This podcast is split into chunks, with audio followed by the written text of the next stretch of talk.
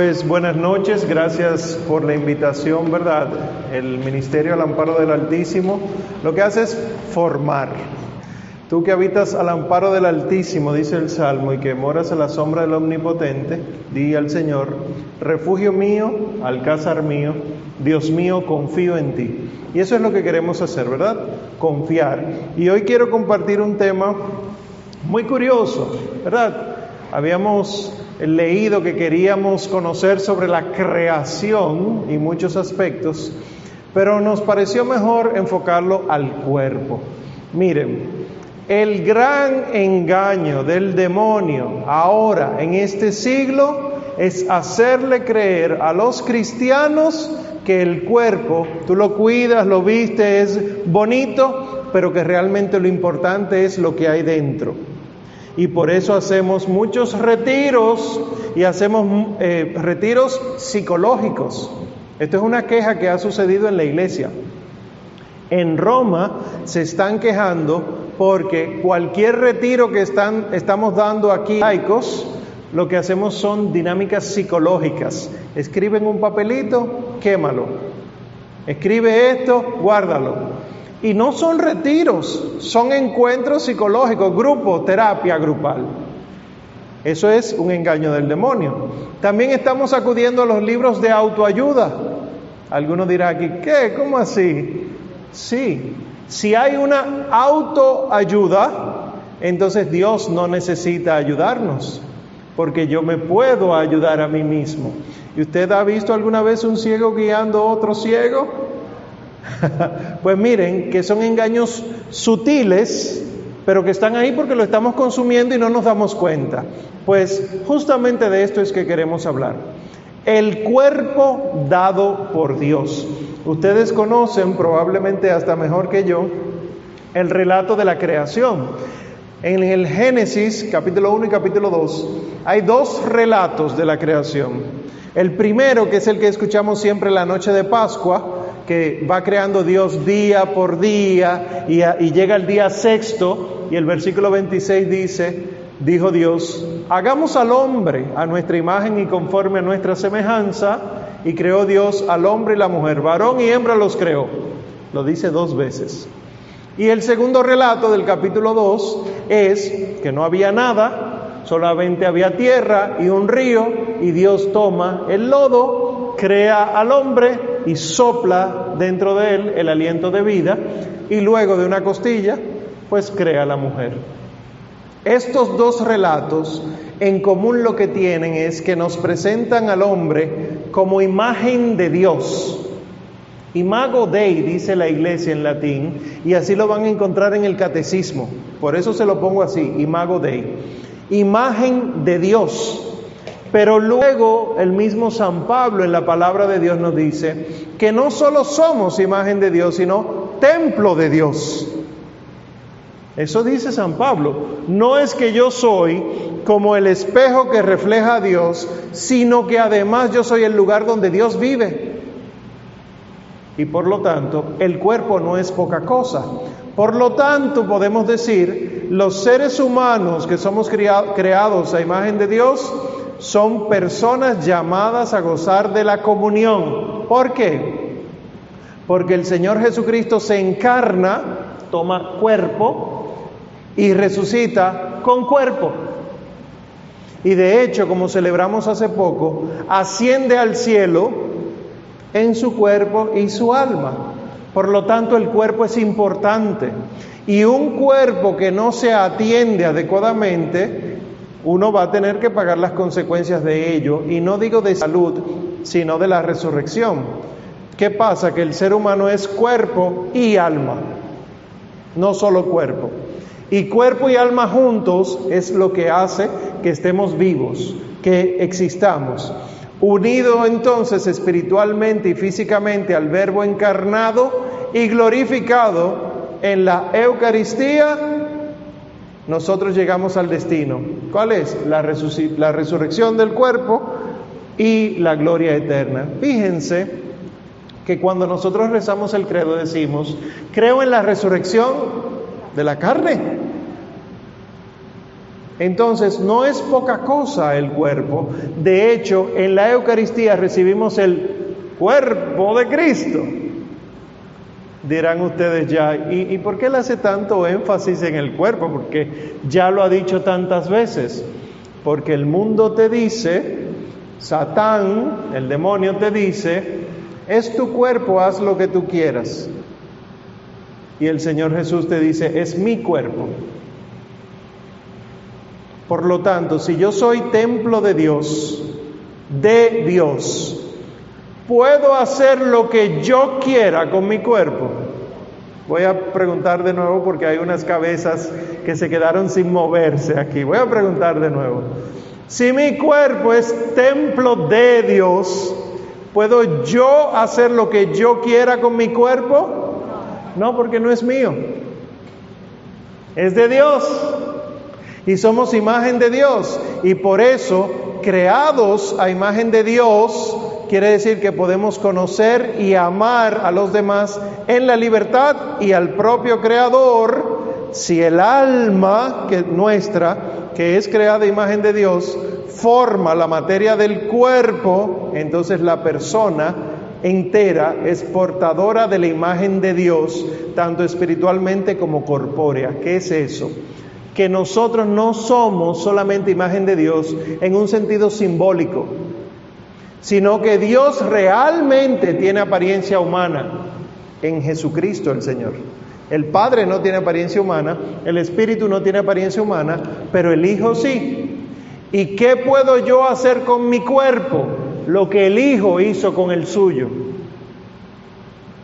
Y por eso entonces en el plan de Dios yo le puedo resumir, esto es de la teología del cuerpo de San Juan Pablo II, le resumo en 11 puntos qué es el plan de Dios con respecto del cuerpo.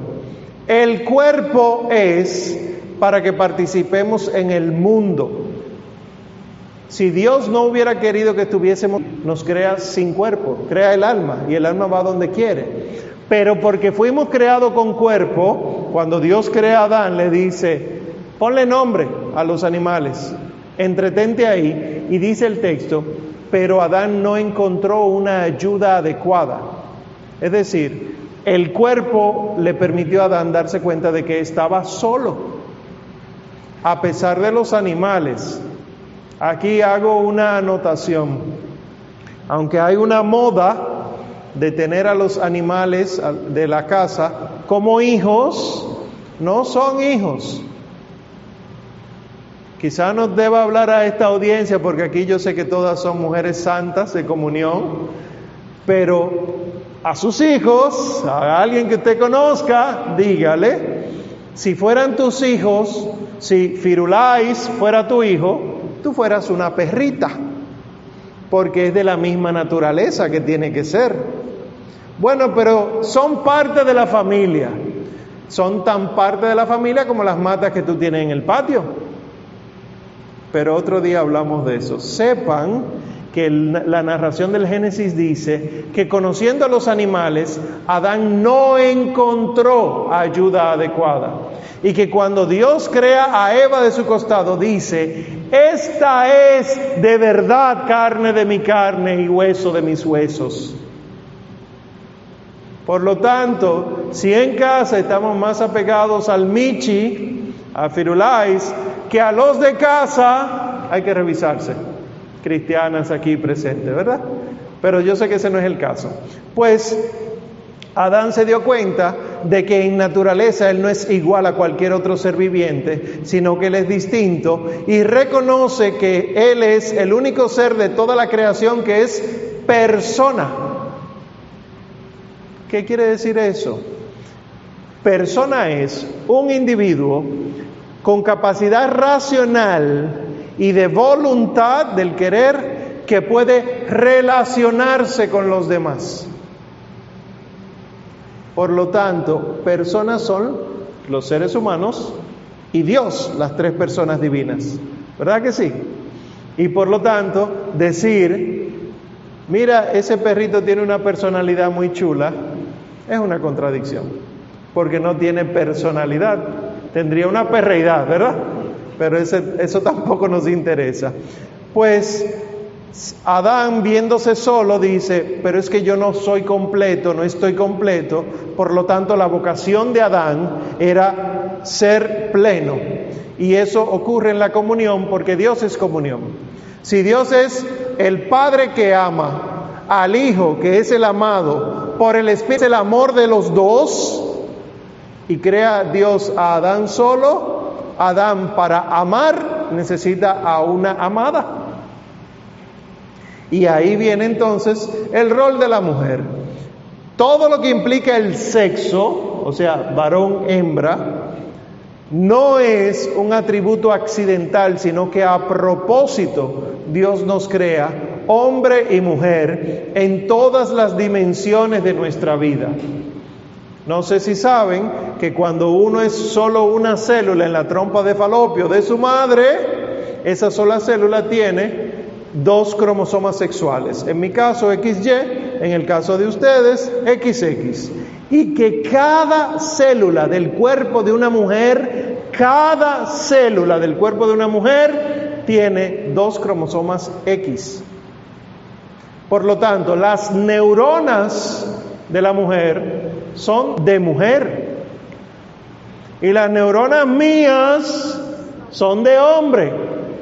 Por lo tanto, como la mujer piensa, yo no lo voy a entender totalmente. Yo espero que esto les ahorre muchos años de terapia matrimonial, lo que le estoy diciendo. Por favor, yo no puedo, o sea, puedo hacer un esfuerzo, pero no entenderé totalmente a la mujer porque yo pienso como hombre. Lo mismo ustedes, ¿eh? lo que pasa es que no lo voy a decir porque estoy en desventaja, nada más estamos dos, ¿verdad? Aquí. Pero sepan que ustedes tampoco van a entender a los hombres y esa es su queja entre ustedes mismas. Pero ¿cómo es posible si es tan obvio? ¿Cómo es que él no se da cuenta? Es que las neuronas, las emociones, hasta las células del hígado de los hombres son diferentes.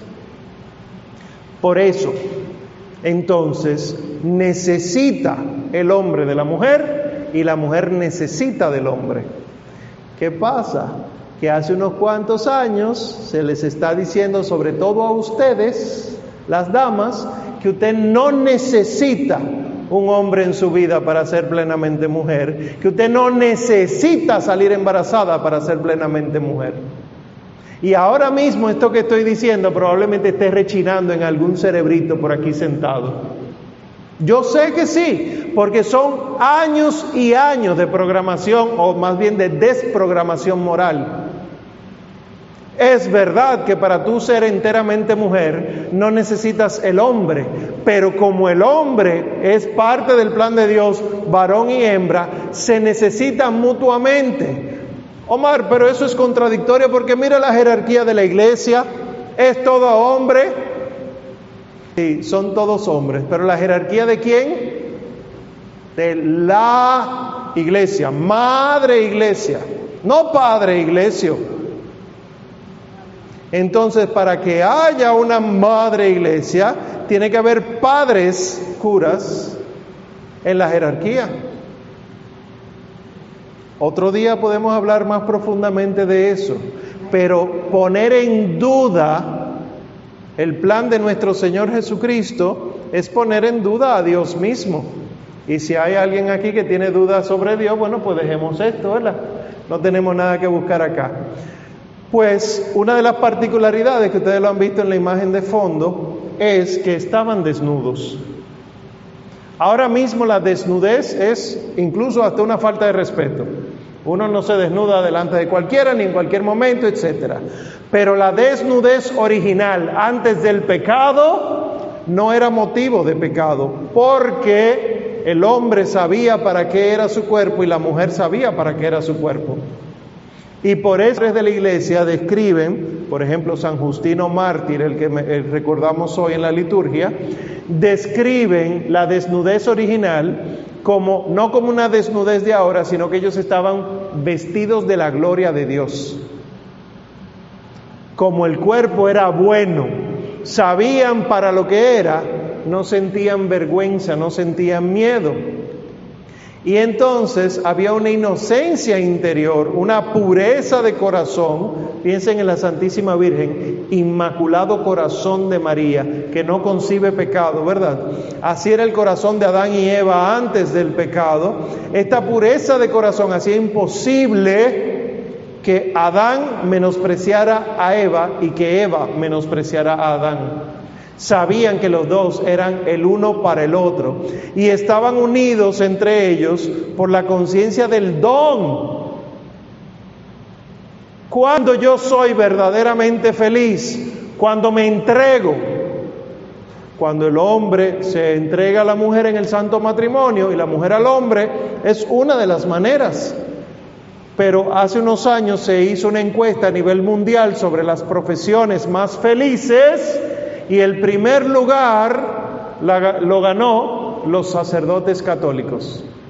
Y el segundo lugar lo ganó las monjas católicas. ¿Por qué? Estos solteros, entre comillas, no son los amargados, no, porque viven la entrega plenamente sin necesidad de que el cuerpo incluso intervenga. Porque el cuerpo, piensen en el santo matrimonio, se entrega el hombre y la mujer, se entregan mutuamente, pero llega un momento que ya no. Y que cuando en el matrimonio se pone esa entrega sexual como centro y todo, cuando ya no, entonces ya no se aman. Sin embargo, de las cosas que tenemos que aprender del santo matrimonio es lo que dice la iglesia. El hombre se entrega a la mujer como Cristo se entrega a la iglesia, muriendo por ella. Y la mujer ama al hombre como la iglesia ama a Cristo. Por lo tanto, los encuentros sexuales, que son buenos, pero deben ser desde el amor, esto que dice, desde la conciencia del don. Yo me encuentro con mi esposa por ella, no por mí. La mujer se encuentra con el marido por él, no por ella. Y este era el conocimiento recíproco del significado esponsal de los cuerpos. Si no saben, esposo, la palabra esposo y esposa, cuando ustedes se casaron, llamaron marido y mujer, pero el carácter esponsal, esposo y esposa, lo que quiere decir es el que se entrega. Y por eso, lamentablemente, hay muchos maridos que no son esposos. Y hay muchas mujeres que no son esposas. Y por eso ustedes van a tener que poco a poco ir adquiriendo la conciencia de que, ah, mira, este es mi esposo, o yo soy la esposa de...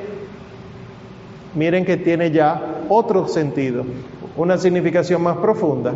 El cuerpo entonces no tiene nada de común con los animales y no hay por qué taparlo o camuflarlo, porque no tiene nada de, de vergonzoso y es incluso un sacramento.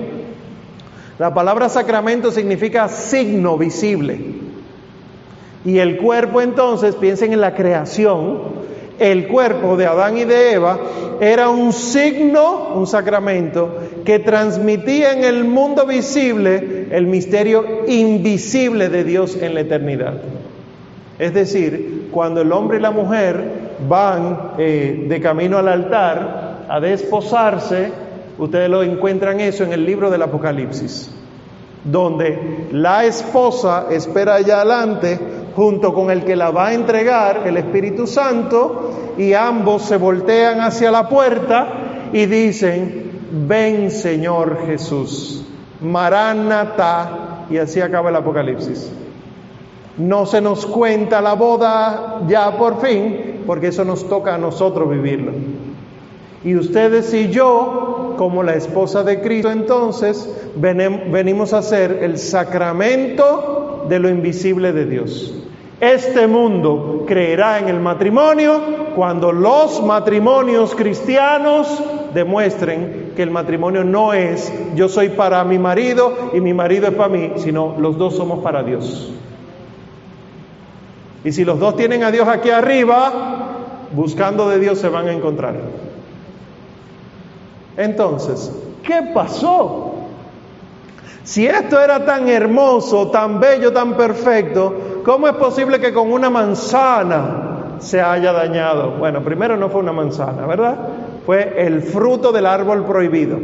Y en latín eso se dice el fruto malo, malus malum, pero que asimismo también se dice manzana en latín. Y entonces pasó al arte como manzana. Pues entra el pecado. El hombre, la mujer, 100% culpables del pecado? No, porque el pecado lo metió la serpiente. No había manera de que Eva y Adán, empezando por Eva, pecaran si alguien no le hubiera dicho algo. Esto es lo primero. El pecado del hombre no tiene su origen primero en una iniciativa espontánea del hombre, sino que es reflejo y consecuencia del pecado que ya ocurrió en el cielo. Y ustedes encuentran en el libro del Apocalipsis capítulo 12 que este Satán quiso renunciar a Dios se llevó consigo una tercera parte de los ángeles y salió un ángel que en lugar de decir, ¿quién como yo? Como decía Satán, dijo, ¿quién como Dios? Y lo expulsó. Al expulsarlo del cielo, y ustedes y yo decimos, creo en Dios Padre Todopoderoso, Creador del cielo y la tierra, al expulsarlo del cielo, ¿dónde cae? A la tierra. Para muestra de eso, capítulo 3 del Génesis está el demonio hablando a la mujer en el paraíso terrenal. Este pecado entonces trae consigo la ruptura de la comunión del hombre con Dios, porque le miente al hombre. Eso es lo que dice la serpiente. Dios, dice Eva, Dios nos prohibió comer de, ese fruto.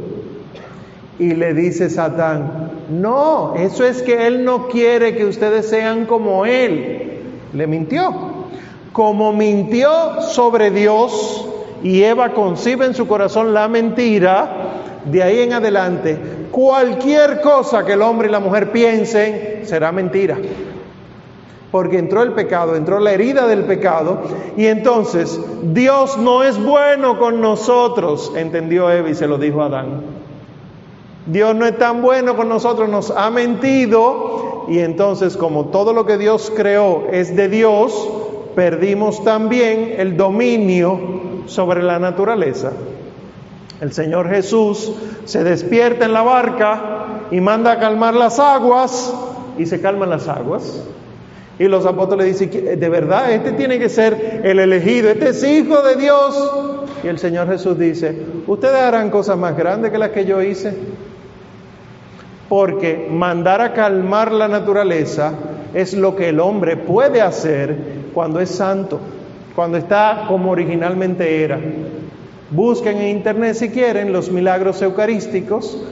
Hay uno que sucedió en Venezuela, eso fue en 1920 o 40, de un tsunami que venía para la comunidad y llegó el pánico y el sacerdote de la playa lo que dijo fue, vamos a buscar el Santísimo con la custodia, los valientes, vengan conmigo. Y salieron para la playa a enfrentar el tsunami. ¿Cuántos de nosotros aguantamos eso? ¿Y saben qué pasó? Desde que el sacerdote con Cristo en la custodia hizo la señal de la cruz, el agua bajó de golpe y no llegó a la orilla. Esos son de los tantos milagros eucarísticos. Y ustedes y yo acabamos de salir de una Eucaristía. Y los dichosos, dichosos acá pudieron comulgar.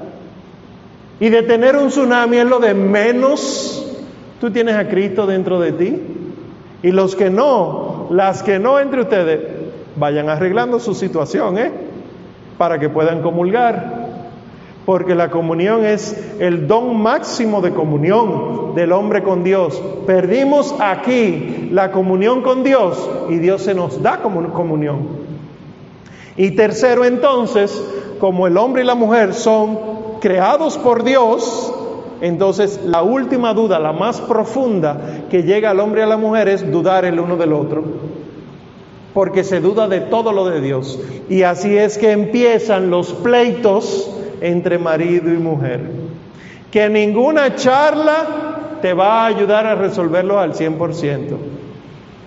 Ahora, sí que te ayudará a resolverlo al 100%. La abnegación que Dios pone en tu corazón por el Espíritu Santo que se nos ha dado.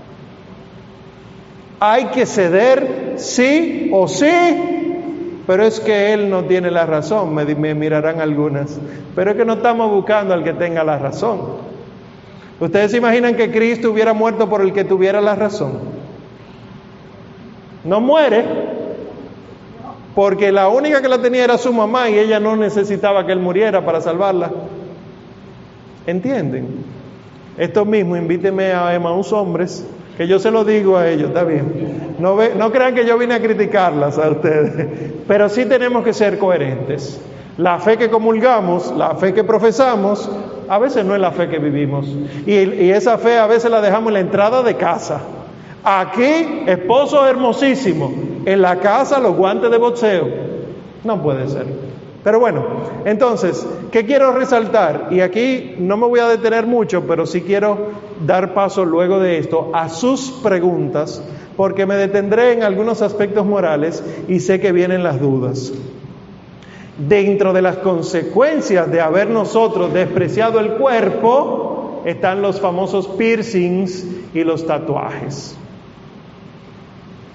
La Sagrada Escritura en el Levítico 19, versículo 28 dice, no haréis incisiones en vuestra carne por los muertos, ni os haréis tatuaje. Lo dice. Pero cuando nos vamos al catecismo, el catecismo no dice absolutamente nada de piercing y de tatuaje. Entonces, oficialmente la iglesia no tiene una postura en contra de los tatuajes y los piercing. ¿Por qué? Porque aquí no sucede, pero en lugares de persecución cristiana, donde los cristianos tienen que estar escondidos y que si los encuentran los matan, la única manera para recuperar un cuerpo de un cristiano y poder darle sepultura adecuada es si tienen un tatuaje de una cruz. Pero aquí no pasa eso, ¿eh? Hay cristianos perseguidos en Oriente que en el dorso de la mano y a veces en la palma se tatúan una cruz. Para eso. Igual las perforaciones. Nosotros consideramos como normales las perforaciones en los lóbulos de las orejas en las mujeres. Esto ha venido a ser costumbre moral. Es incorrecto entonces llenarse las orejas de piercing, la nariz, la ceja, el ombligo, la lengua.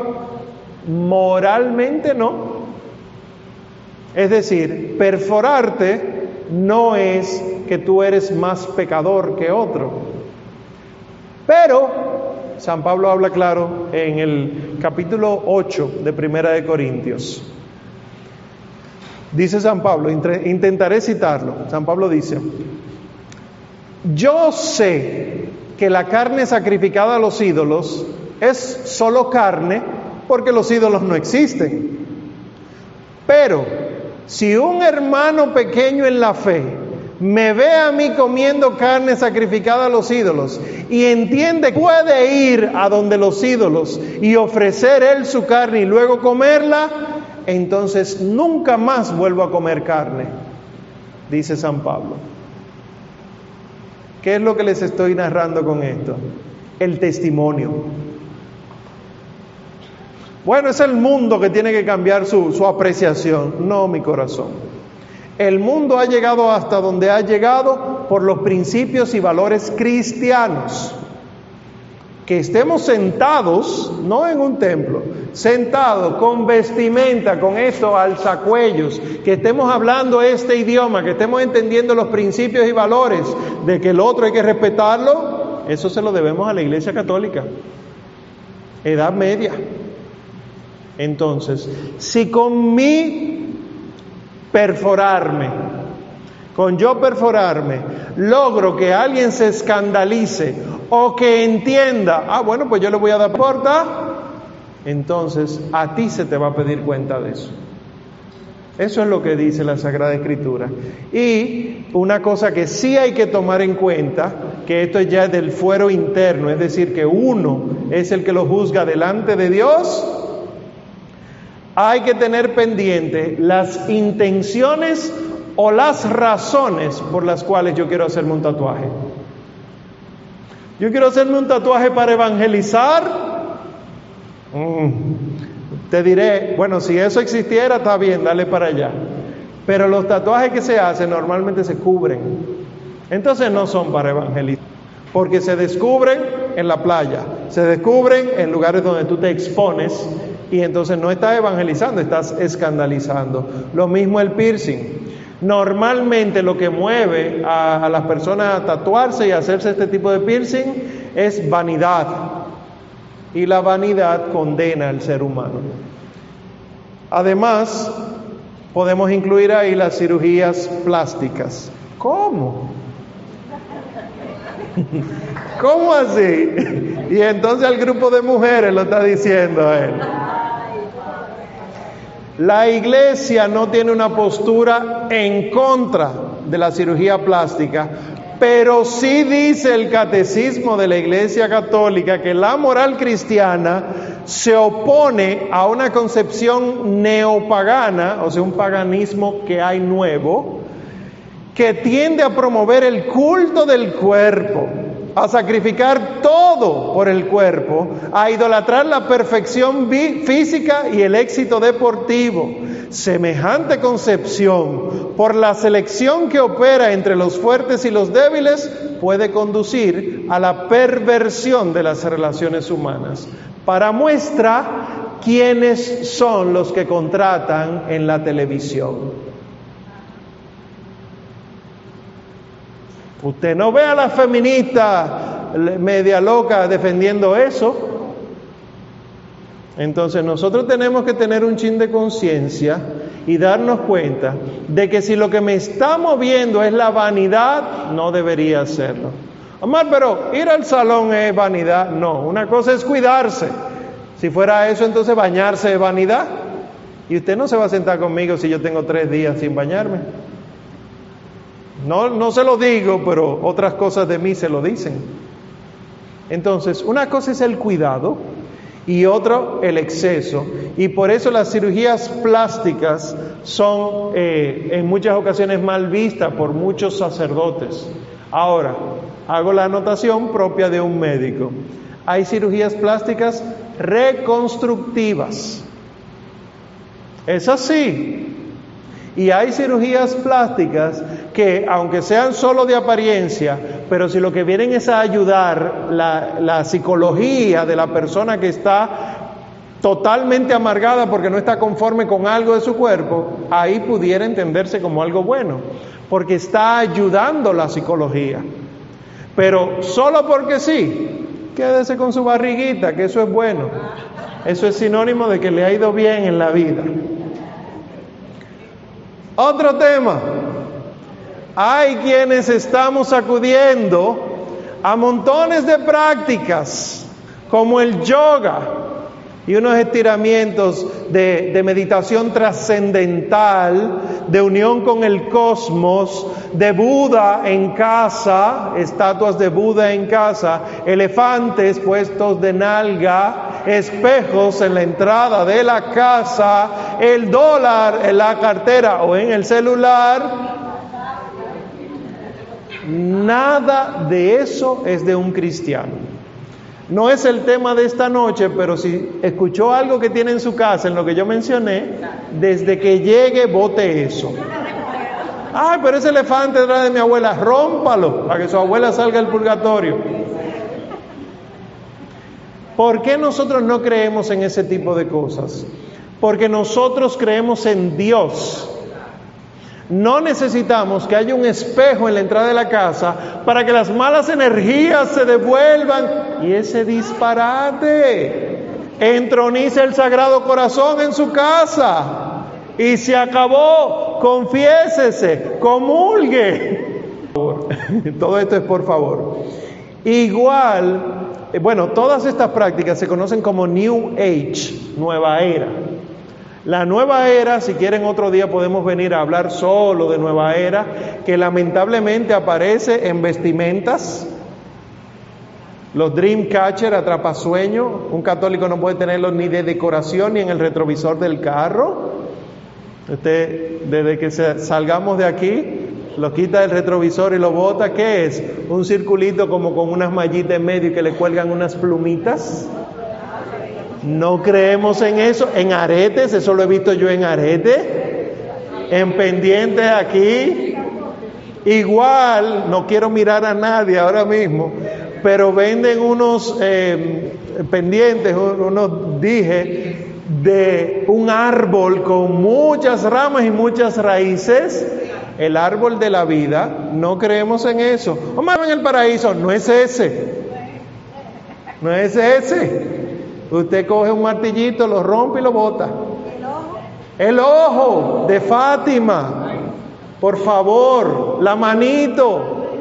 Todo eso no es el tema de esta noche, pero todo eso es nueva era. En el fondo, ¿qué nos dice la nueva era? Que nosotros tenemos una especie de Dios interior, dormido o no, que con algunas prácticas vamos despertándolo para nosotros poder hacer aquello que nos proponemos. Tú solamente te propones algo, tú lo repites todos los días. Yo quiero un carro nuevo. Te levantas, te mira al espejo, yo quiero un carro nuevo. Y tú vas a ver que el universo conspira para que tú lo obtengas. Le mandaré a leer un numeral del catecismo que habla de la divina providencia. Tenemos aquello que Dios quiere que tengamos. Y punto. Y ahora me meteré en rojo, pero no me importa. Dentro del New Age están los coaches. Esta noche se presentará alguien en el Teatro Nacional que uno descubre que son los mismos católicos que se ponen a apoyar y a reproducir eso más adelante. Déjenlo a él, esos son problemas de él, pero un católico no puede estar compartiendo videos, audios de alguien que es eminentemente pelagiano. ¿Qué es eso? Pelagio era un hereje de los primeros siglos y de ahí surge el pelagianismo que lo que decía era, oye, Jesús lo que vino fue a ser un buen ejemplo. Tú puedes poner de tu parte hasta el, hasta el punto de llegar a ser como Jesús y tú verás que tú te salvas. No. Ser cristiano no es una decisión moral. Voy a ser bueno. No. Ser cristiano es un encuentro con Cristo. Y entonces estos, este tipo de personas que también se manifiesta a través de libros, Paulo Coelho, menciono uno solo, lo que te van diciendo es, Juan Salvador Gaviota también es uno que hasta lo ponen en, en los colegios a leer, te van diciendo que hay una fuerza interior para tú poder hacer lo que tú quieras. Si hay una fuerza interior para tú poder hacer lo que tú quieras, ¿para qué fue el Pentecostés? ¿Para qué hubo que mandar al Espíritu Santo? ¿Para qué tuvo que encarnarse el Hijo de Dios? ¿Para qué el Padre salió a nuestro rescate en el Éxodo? Desde el momento mismo, esta es una orientacióncita, desde el momento mismo que algún libro de texto o alguna frase motivacional que te mandan por internet te diga, te diga, perdón, que tú tienes la fuerza para, borra eso, eso no sirve para nada. Que eso lo que te termina haciendo es mal comprendiendo el sentido y haciéndonos creer que sí podemos. Y así con todas las prácticas de poner incienso en casa para que se acalmen los espíritus, de prender no sé qué cosa, la sábila que mencionaron ahorita, que entonces mezclan la nueva era con la brujería. Este desorden hay un documento de la iglesia que lo aclara. El documento se llama Jesucristo portador del agua de la vida. Jesucristo portador del agua de la vida, ese documento habla sobre todas estas prácticas New Age. Que la acupuntura, que el biofeedback, que la iridología, que la no sé qué cosa terapia. Desde que te digan, mira, quítate los zapatos, siente la naturaleza, respira profundo, entra en contacto con el, tu yo interior, Salgan de ahí. Salgan de ahí, que eso no es cristiano. Miren lo que dice este documento eh, en una de las preguntas que le hacen. La salvación para el cristiano, ¿verdad? La salvación depende de la participación en la pasión, muerte y resurrección de Cristo y de una relación personal directa con Dios más que de una técnica cualquiera. La condición humana, afectada como está por el pecado original y por el pecado personal, solo puede ser rectificada por la acción de Dios. El pecado es una ofensa contra Dios y solo Dios puede reconciliarnos consigo.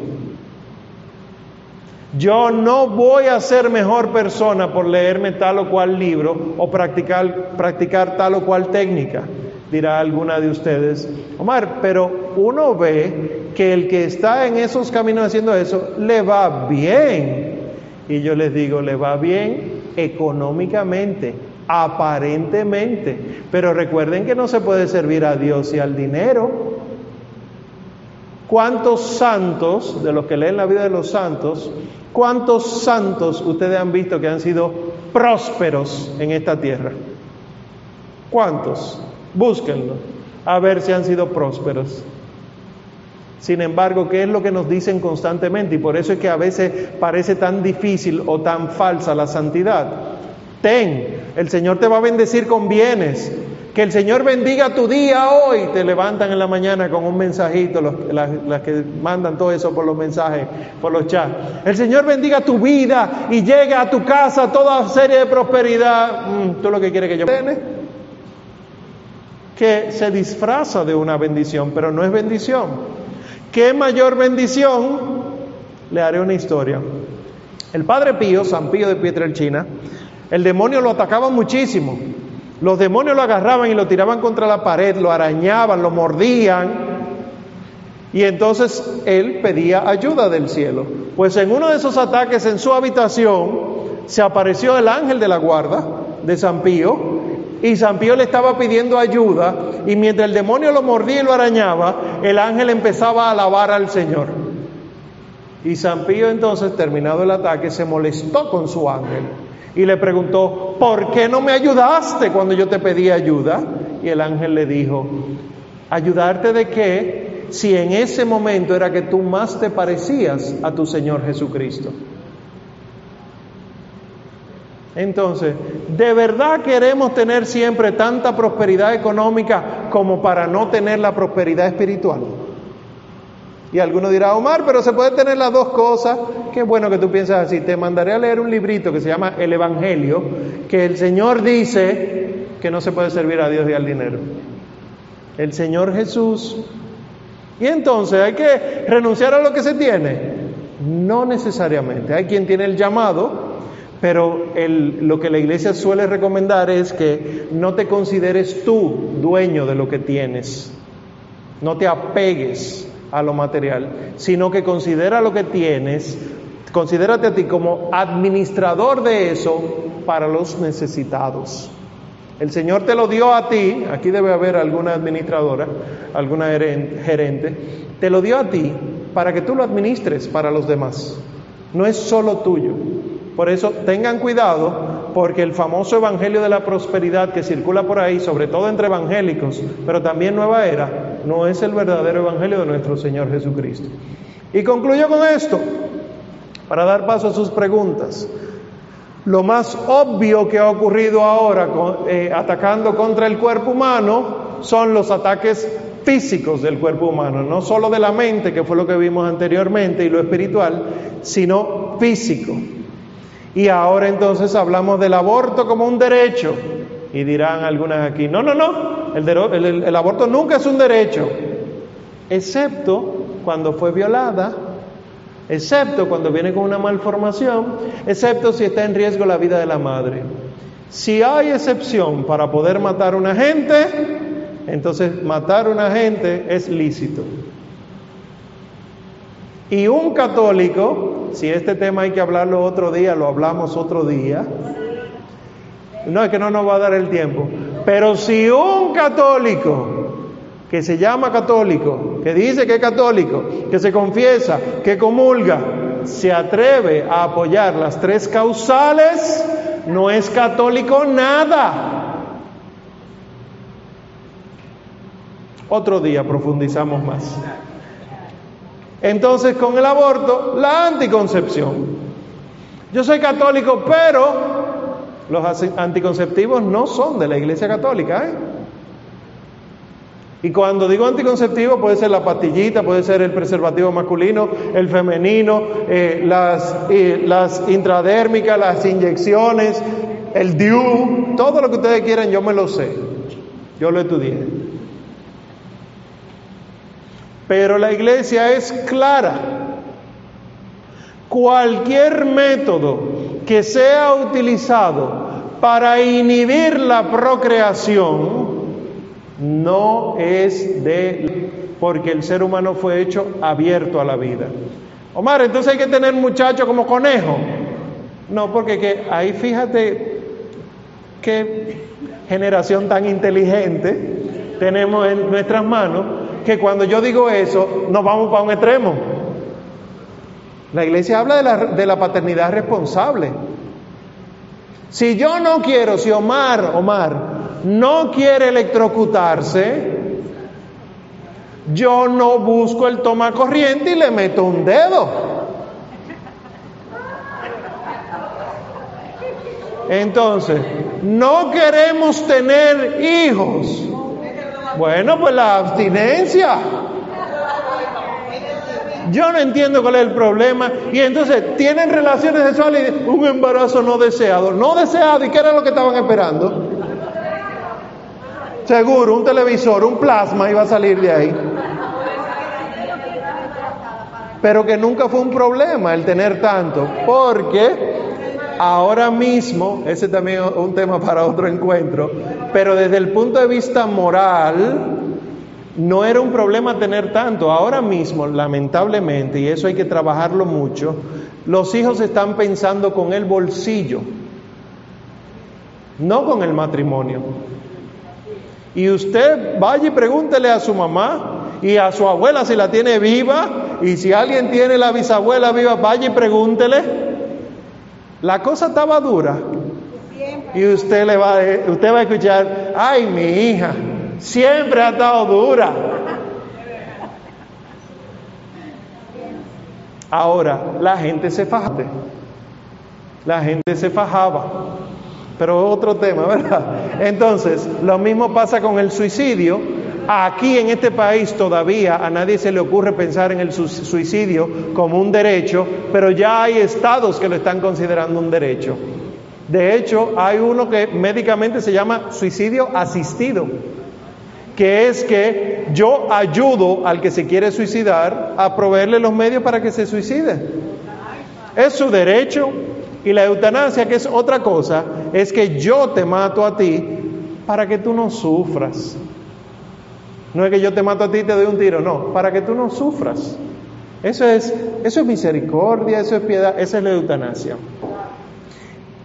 Entonces, leeré solamente estos numerales del catecismo para que estemos claros. Causar la muerte a un ser humano es gravemente contrario a la dignidad de la persona y la santidad del Creador. Ese es Catecismo 23-20. Y luego dice, desde su concepción, el niño tiene el derecho a la vida.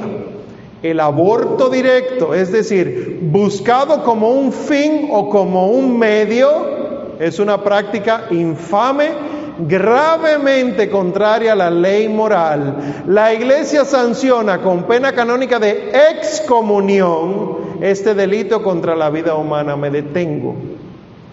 Todo el que ha, la mujer que se ha provocado a sí misma un aborto, no el que ocurre espontáneo, que se lo ha procurado, el médico que lo hace, la persona que aconsejó a que se hiciera el aborto, todos están excomulgados.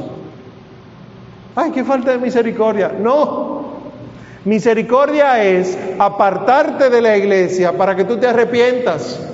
¿Por qué? No sé si alguno estará pasando por esto ahora. A mí me ha pasado que dando esta charla de ese tema específicamente, se me acercan mujeres acongojadas al final porque no sabían que estaban excomulgadas. Entonces les digo, la excomunión viene a ser una pena severa para que tú despiertes y vayas y pidas perdón. Si no te sabes excomulgada, o por cualquiera de los motivos que di anteriormente, tú vas a seguir normal y nunca le vas a pedir perdón a Dios. Entonces, lo que sí se cambió en el año de la misericordia que convocó el Santo Padre Francisco, es que esa excomunión no estuviera reservada solo a obispos, sino que además los sacerdotes pueden, los presbíteros pueden perdonar ese pecado de excomunión, porque como es tan frecuente, lamentablemente, y ahora se promociona como un derecho, aparece por donde quiera porque se estimula la práctica sexual a temprana edad, tú le pones a las niñas, a los niños, en los cumpleaños música de adultos, no de niños, de, este tipo sexual, no solo sensual, y después te salen embarazadas a los 11 añitos, los 12 añitos, las prácticas sexuales en nuestro país inician a los 11 años de edad en las niñas te salen embarazadas a los 11, a los 12, cuando tú las recibes en los hospitales con 15 añitos, ya tienen cuatro abortos, un parto, eso es lo que se recibe en los, en los hospitales, y nadie piensa en el alma. Nadie está pensando en cuán condenada está esa jovencita porque le aconsejaron abortar y ella se lo vendieron como un derecho. Y ustedes que son madres, esposas, tías, abuelas católicas, tienen que dar ejemplo.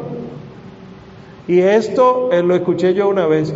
Tú me dices a mí, de una católica, una hija mía la violan y sale embarazada y yo la mando a abortar. Ahí te das cuenta tú de que lo que hemos venido hablando del principio, que la vida humana es tan importante y el cuerpo es tan importante, no se está dando a conocer. Otro día hablamos de eso, sigo leyendo entonces.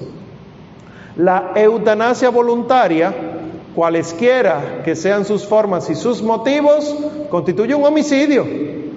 Es gravemente contraria a la dignidad de la persona humana y al respeto del Dios vivo, su creador. Y el suicidio es gravemente contrario a la justicia, a la esperanza y a la caridad. Está prohibido por el quinto mandamiento. Cuando nosotros decimos no matarás, empieza por mí. No matarás tu propio cuerpo y luego no matarás el del otro. Y así nos damos cuenta el desorden grande que tenemos con respecto del cuerpo humano, cuerpo y alma, y las cosas que nosotros deberíamos estar haciendo para poder profundizar más. Preguntas, dudas. Levanten sus manos porque las caras me decían Sí. Entonces, con relación a, a, a la abstinencia de, de, no tener hijos. De los esposos, sí. Yo entiendo, si tú no quieres, yo no, no voy a tener hijos. No invente que ya.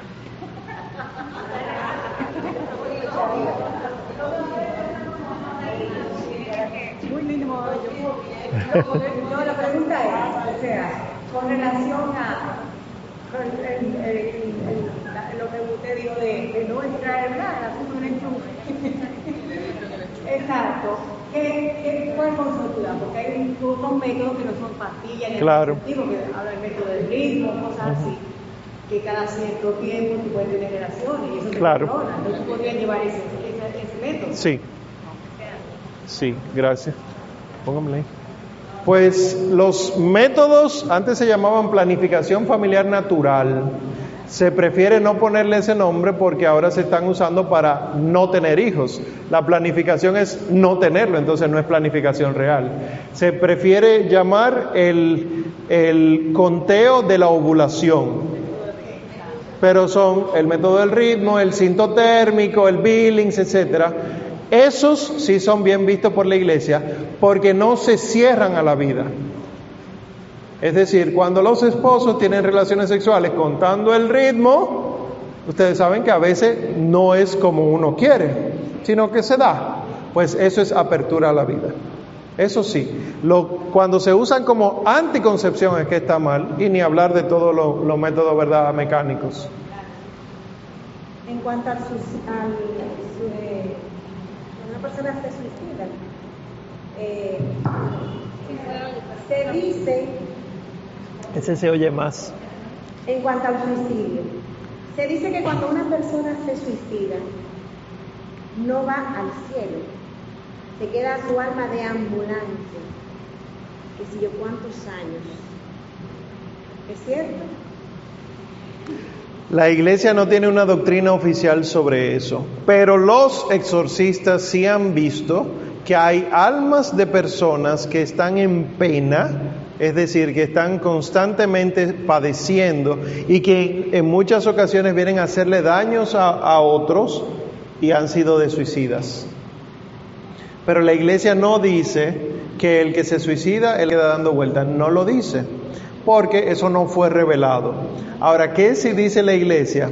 Que era lo que veíamos ahí. Es una falta contra la esperanza y la caridad.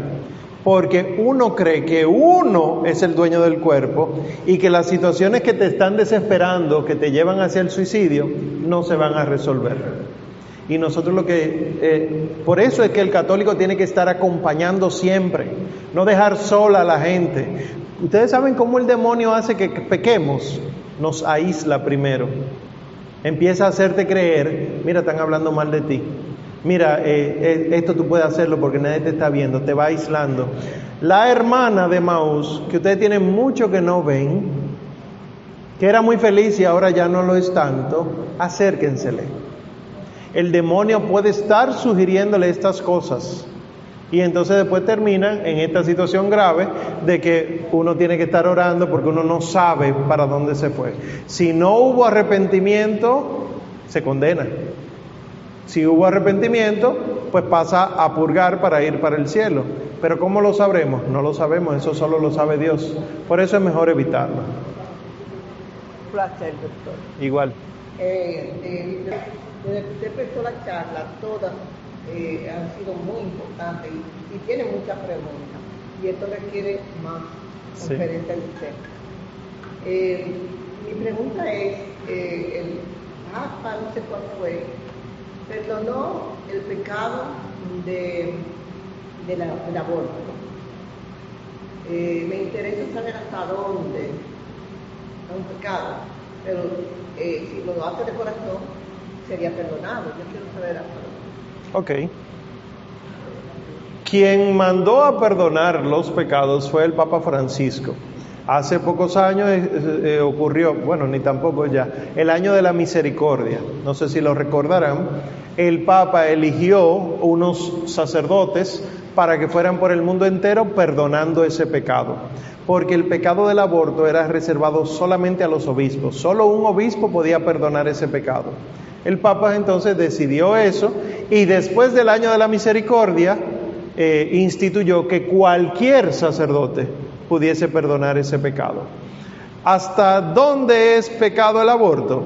Hasta todo momento.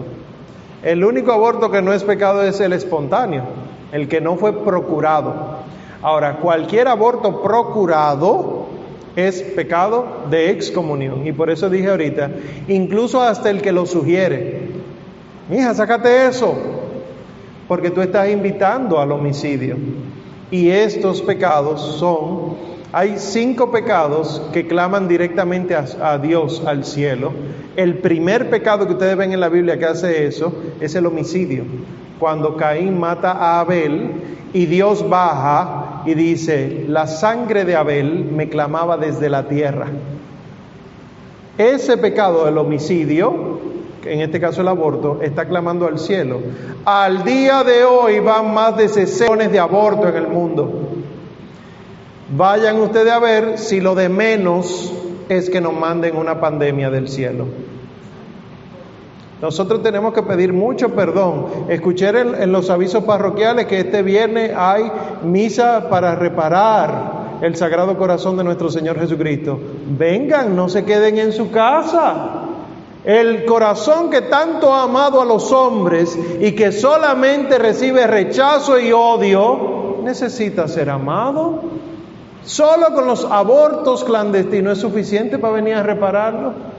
Imagínense ahora que los abortos en casi en la mayoría de los estados es eh, al menos despenalizado. Es terrible lo que está ocurriendo. Y una pandemia es lo de menos. Si uno se pone a leer la Sagrada Escritura, el Señor Jesús dice en el Evangelio, cargando con la cruz a las mujeres, Hijas de Jerusalén, no lloren por mí, lloren más bien por ustedes y por sus hijos, porque llegará un día en que se dirá, dichosos los senos que no, no amamantaron y los vientres que no parieron. Eso es lo que se dice ahora. Que la mujer dichosa es la que no quedó embarazada, que la mujer dichosa es la que se lo saca. Y entonces sigue el Señor diciendo, luego dirán, montañas desplómense sobre nosotras. Y ya había dicho Sor Lucía de Fátima, la única vidente de los pastorcitos que quedó viva, ¿verdad? Eh, ella dijo, la batalla última del demonio contra la iglesia va a ser con el matrimonio y la familia. Yo no estoy anunciando el final de los tiempos, pero la iglesia nos manda a leer los signos de los tiempos. No sean tontas, a prepararse.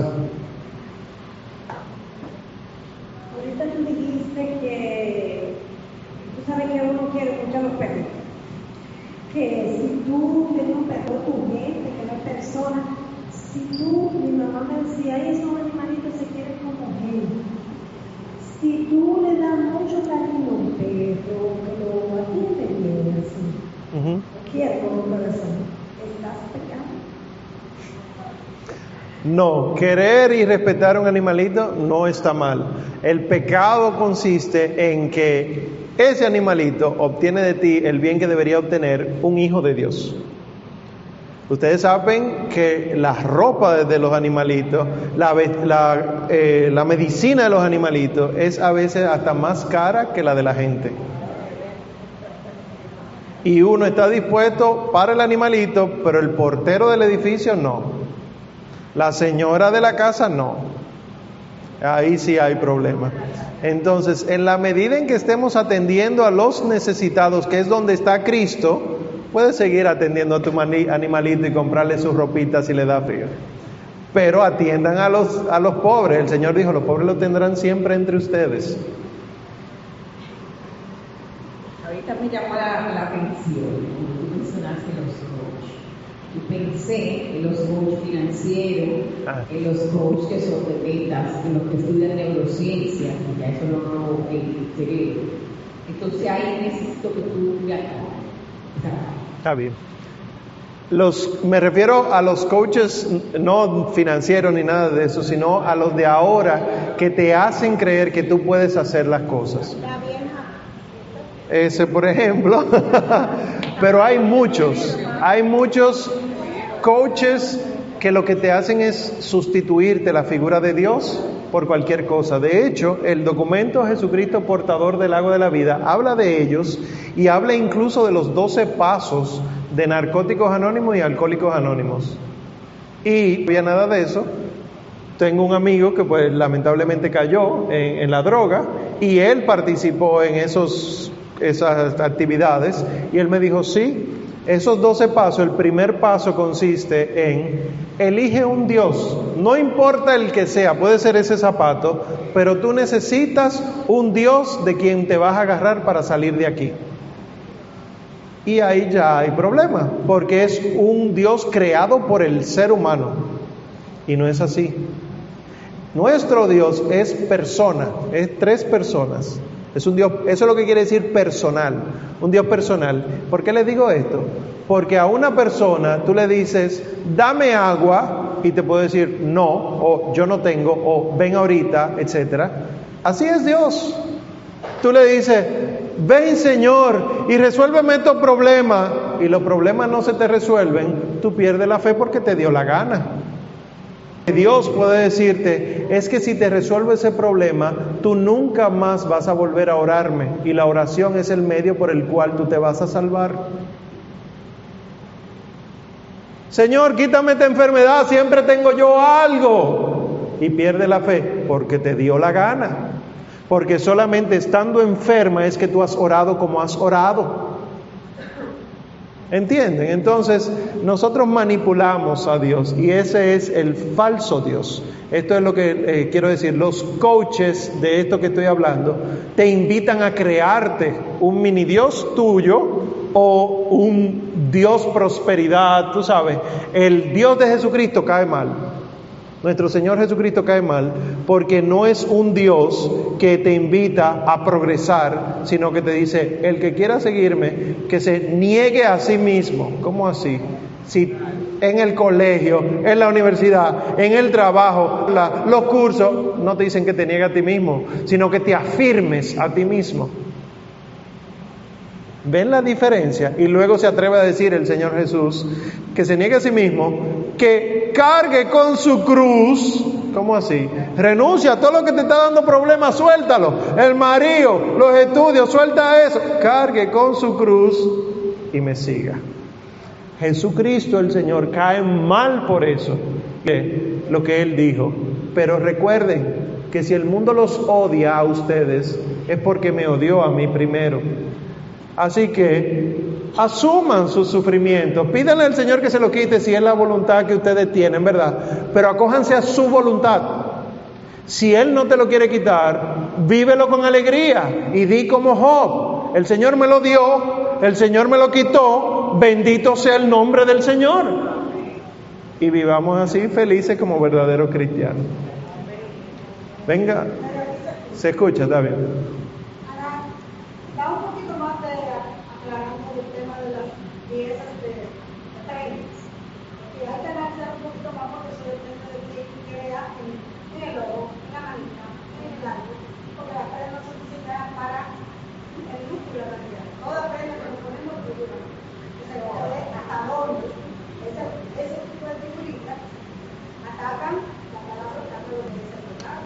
Sí, uno puede...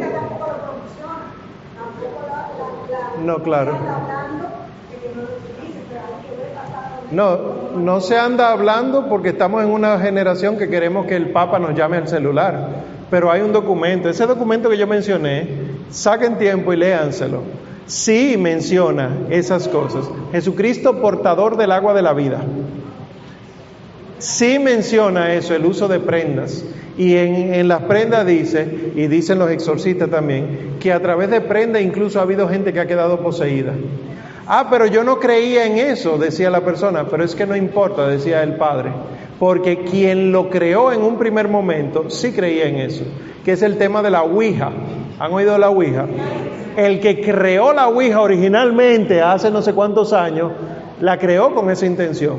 Y aunque ahora tú la puedas encontrar que la reproduce no sé qué tienda de juguetes, sigue teniendo esa intención porque originalmente fue esa. Si quieren, podemos reunirnos en otra ocasión nada más para hablar del tema del New Age y de las prendas, sobre todo del New Age. Del agua de la vida. Hace mucho tiempo yo hice un tratamiento de acupuntura por un tema de reumatismo. Yo estaba jovencita cuando eso y se me quitó. Sí. Entonces yo estaba pensando hacerme otro ahora con relación a unos dolores de cadera, pero usted me ha puesto a dudar. pero qué bueno. Me ha puesto a dudar porque yo no le encuentro solución a lo mío. Y entonces dije, bueno, pero si aquella vez la acupuntura a mí me resolvió, yo puedo intentarlo por ahí. Entonces, hágame una aclaración La aclaración es fácil, no la haga. Pero como no es tan fácil digerir lo que acabo de decir, ¿verdad?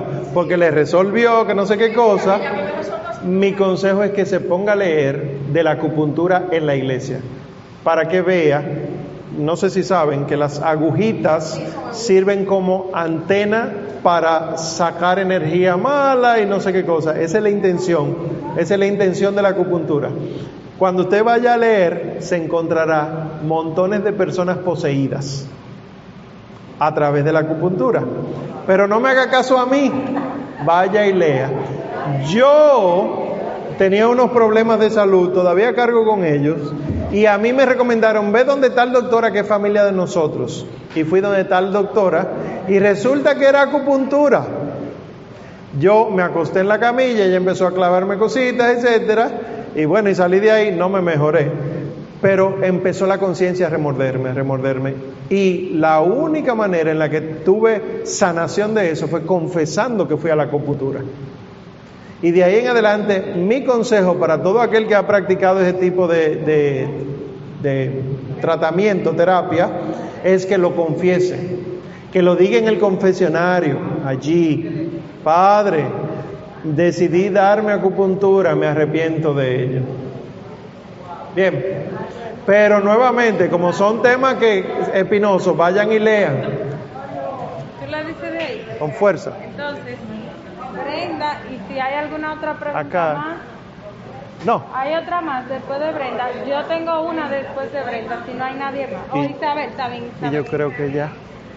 Sí, Isabel. Ese tema de la prensa y del lujo y todas esas cosas es un tema muy, muy, muy profundo. Sí. Porque nosotros como católicos, amados de la Iglesia Católica, yo tengo que reconocer que nuestra Iglesia Católica, yendo a los libros, somos muy atacados porque la fortuna más grande la tiene el Papa allá en Roma y nosotros somos atacados, que no podemos tapar eso, porque es una realidad.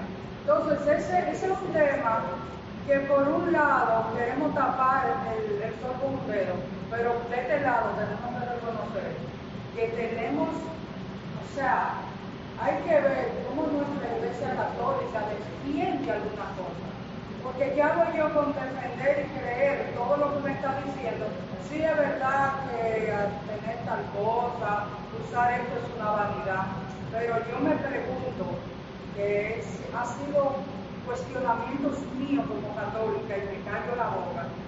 ¿Y qué está pasando allá en Roma? ¿Qué yo le puedo decir a la gente? Yo me quedo callada y sigo creyendo en mi iglesia. Claro. Entonces es un tema bien, bien puntiagudo en el cual yo lo respeto, pero no opino mucho. De igual forma, lo que preguntó aquí mi compañera de los coach, yo soy psicóloga clínica, yo te puedo decir que hay metodologías que se usan cuando a una gente le da un pánico, lo que lo saca del pánico es decir, respira junto, Claro. con tus pies, que te pegue el frío de la tierra. Eso no quiere decir que yo soy creyente de no sé qué. O sea, hay cosas que depende, como dices tú. Si no me alejan del Dios en el que yo creo, no hay ningún. Claro. Sí, tiene razón, pero no totalmente. ¿Por qué? Que en Roma ocurra algo no quiere decir que la fe se convierta en algo falso. Ténganlo claro, nosotros seguimos a nuestro Señor Jesucristo, punto. Ha habido papas buenos, ha habido papas malos, hay obispos horribles, hay laicas aquí que no son nada católicas. Y porque aquí haya hermanas de Maús desgraciada, no quiere decir que yo no creo en Cristo. Entiendan eso. Y lo de la riqueza de Roma se explica porque no es del Papa. ¿Por qué nadie critica la riqueza del Palacio Nacional? ¿Por qué nadie del palacio, estoy hablando de la estructura, ¿por qué nadie critica la riqueza de los mormones? ¿Por qué nadie critica la riqueza que tú tienes en tu casa? Los primeros museos del mundo se llaman Museo Vaticano. ¿Por qué? Porque a la iglesia le dio la gana de interesarse por las esculturas romanas y griegas que todos los bárbaros estaban destruyendo. Entonces ahora que la iglesia los tenga ya, hace que la iglesia sea mala. Hay que revisarse. Tengan cuidado, eso ni siquiera es de la iglesia. Vale tanto cada pieza de arte de esa que está asegurada por un euro, porque el valor es inestimable. Es decir, que si sacamos cálculo, la famosa riqueza de Roma salen por 100 mil pesos. Y tú tienes en tu cuenta bancaria más que eso. Tengan cuidado, ¿eh?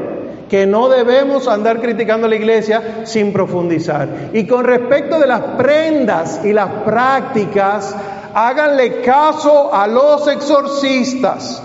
Ya les dije, a mí no me hagan caso, pero es muy contraproducente uno venir aquí a dar una charla facilitándote facilitándole a ustedes las cosas y que después entonces ustedes digan, bueno, eso es relativo, ¿para qué venimos a la iglesia entonces? Si yo voy a poner en duda lo que el Padre dice en la homilía, ¿para qué yo voy a la iglesia si me vienen a dar un- una charla? Si están los documentos, insisto, a mí no me hagan caso. Váyanse a leer los documentos y verán que la iglesia tiene razón en eso. Y si lo quieren dejar para el final, cuando estén poseídos, pues allá ustedes. pero sí se les está dando la advertencia. Todo me está permitido, pero no todo me conviene. Lo dice la palabra de Dios.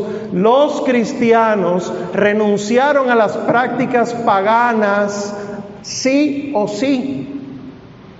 Por eso ustedes ven en el Levítico 19, no te hagas tatuajes, porque el tatuaje era del pagano. Y había judíos que decían, pero es que yo lo hago porque mi familia siempre se ha hecho. No te hagas tatuajes. Y nunca se puso en duda eso. Entonces, hay realidades. Yo hago yoga, pero yo no creo en lo que el yoga dice, sino que yo lo hago por el estiramiento. Posesión demoníaca ha demostrado que ha pasado en este país. Pregúntenle al padre Máximo Pérez. Vayan y pregúntenle. A un exorcista háganle caso. Yo no soy exorcista, ni pretendo serlo, pero háganle caso a la gente que le está enseñando las cosas, porque al final es solamente para la mayor gloria de Dios.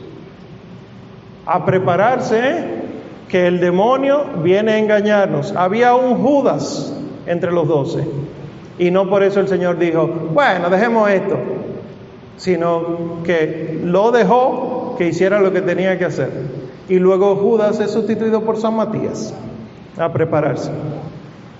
Y la, la última. Bueno, realmente es con relación a lo que estuviste mencionando, con eh, la, tú entiendes y pertenece o acude a ese tipo de, hay muchos, lamentablemente, pero ha crecido mucho ese tipo de movimientos o de, diríamos que, no, sé cómo llamarles realmente, que lo que te, tú vayas a hacer un taller, haces un curso, pero te, te inclina a entender que la fuerza viene de ti. De ti. Que realmente lo que tú te propones, las cosas que tú te propones van a surgir porque tú te la estás proponiendo. Y te lo digo, por ejemplo, porque a mí me invitaron a un, a un movimiento ellos hacen eh, ahí por, por la Luperón, se llama Vive. Y realmente, por ejemplo, mi, mi, hija lo vivió, y mis hijos lo vivieron, y ellos querían que yo hiciera el, programa. De hecho, hasta me regalaron la inscripción, que es carísimo, por cierto. Y tienes que, tienes que, tú tienes que ponerte metas, buscar dinero, enrolar a otro, y hasta el el, encargado me dijo, mira, yo solo regalo a usted. Y yo le dije, mira, yo no lo necesito porque realmente yo le sirvo a Dios. No, pero es que nosotros no estamos en contra de Dios. Pero yo le dije, sí, pero toda la fuerza que viene yo la tengo a través del Espíritu Santo. Entonces, si me pongo a jugar y abrirle ventanas y puertas al demonio, lo que quizá estoy es coqueteando. Sí. Entonces, como que ese coqueteo realmente es lo importante que nosotros, que nos diga lo, lo, peligroso. Hay que tener cuidado. Ciertamente es un coqueteo, por eso se llama neopaganismo. El, un paganismo nuevo, es decir, el poner su confianza en cosas que no son de Dios técnicas, objetos, prácticas. Sí hay que tener cuidado. Nuevamente, invito a que lean los exorcistas, los que tienen estómago para leer eso, ¿verdad? Alguna habrá dicho, yo no voy a leer nunca un libro de eso. Pero sí sepan que hay testimonio de eso. Porque el hombre en este tipo de práctica, el ser humano, cuando hace estos retiros y demás, va renunciando a Dios o lo va poniendo relativo. Es decir, bueno, sí, yo sigo yendo a misa, pero y entonces la Eucaristía no es la fuerza de vida. La Eucaristía no es la cima y el culmen de la vida cristiana. No hay por qué ir a adorar a Cristo en el sagrario si tú puedes hacerlo desde tu casa. Y así vienen muchas frases. Este es el relativismo de ahora. Y eso era lo que decía Benedicto XVI. El Papa decía, el Papa Benedicto, el problema de ahora no es que la gente ya no cree, es que cree en lo que sea y por lo tanto es una crisis de la fe y de la persona. Y tenemos que tratar de que la persona vuelva a Cristo, no a sí misma. Fíjense que el hombre se está mirando a sí mismo. Lo que yo pienso, lo que yo siento, lo que yo diga, eso es lo importante. Mi derecho mira los mandamientos que son externos al hombre. No mira la ley de Dios, la palabra de Dios. La palabra de Dios es externa al hombre y entra al hombre por la escucha, la fe. Pero si no queremos escuchar, si el evangelio que me meto en la cabeza es, otro, no el que está escrito, y dice San Agustín, si de los evangelios tú lees lo que tú quieres, no estás leyendo los evangelios, te estás leyendo a ti mismo. Y hay que tener cuidado, porque sí es un coqueteo sumamente peligroso que termina en muchos casos en ataques demoníacos. Bien, bueno pues muchas gracias por su atención, que Dios les bendiga mucho.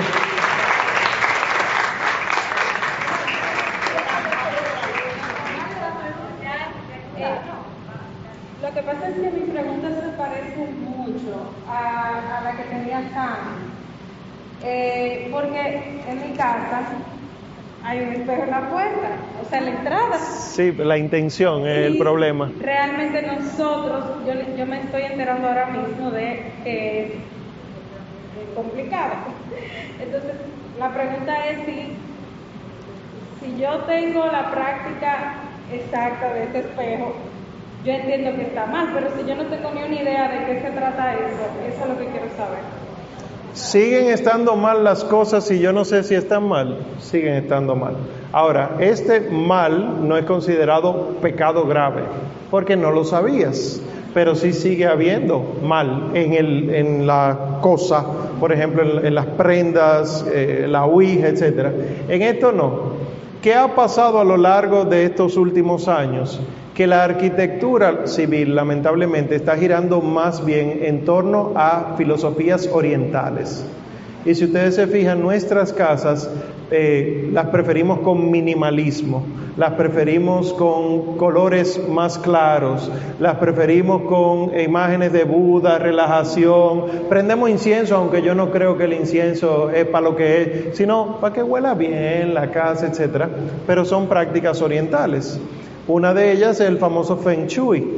El Feng Shui hace, una de las prácticas que tiene es la del espejo en la puerta, en la entrada, perdón. Entonces, ¿cuál es la práctica católica? Cristo, Sagrado Corazón en la casa. La poner la Biblia abierta, no, eso no es católico, eso es evangélico, pero ya tienen su Biblia abierta, mi consejo es que se la lean, no que la dejen abierta y que eso no hace nada. Eh, poner el Sagrado Corazón, rezar el rosario en familia, etcétera, que la casa sea una iglesia doméstica donde Cristo reine y que si el espejo se quedó ahí en la entrada porque ya no hay de otra, pues usted, el, cabeza de la casa, pues bendice la casa y, si la casa ya fue bendecida por un sacerdote, pues entonces se expulsaron los eh, demonios a menos que uno tenga prácticas equivocadas. Y por eso hay que bendecir las cosas.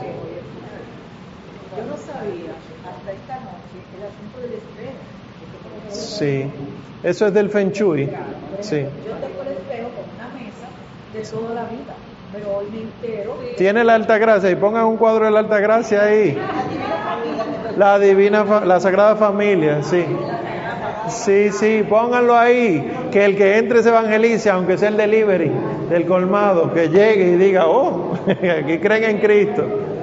No es, repito, no es tanto poner el espejo y punto es todo lo que ha venido con eso. Entonces nosotros rompemos con eso a través de prácticas católicas, prácticas cristianas, que así como ponemos en el comedor un bodegón, así como ponemos en la sala, eh, qué sé yo, un paisaje de mar, porque nos da eso, que así también en la casa haya imágenes de santos que nos inviten a la oración, el crucifijo en la habitación, en la cabecera de la cama, Ay, que me da cosa ahí Jesucristo arriba de nosotros dos.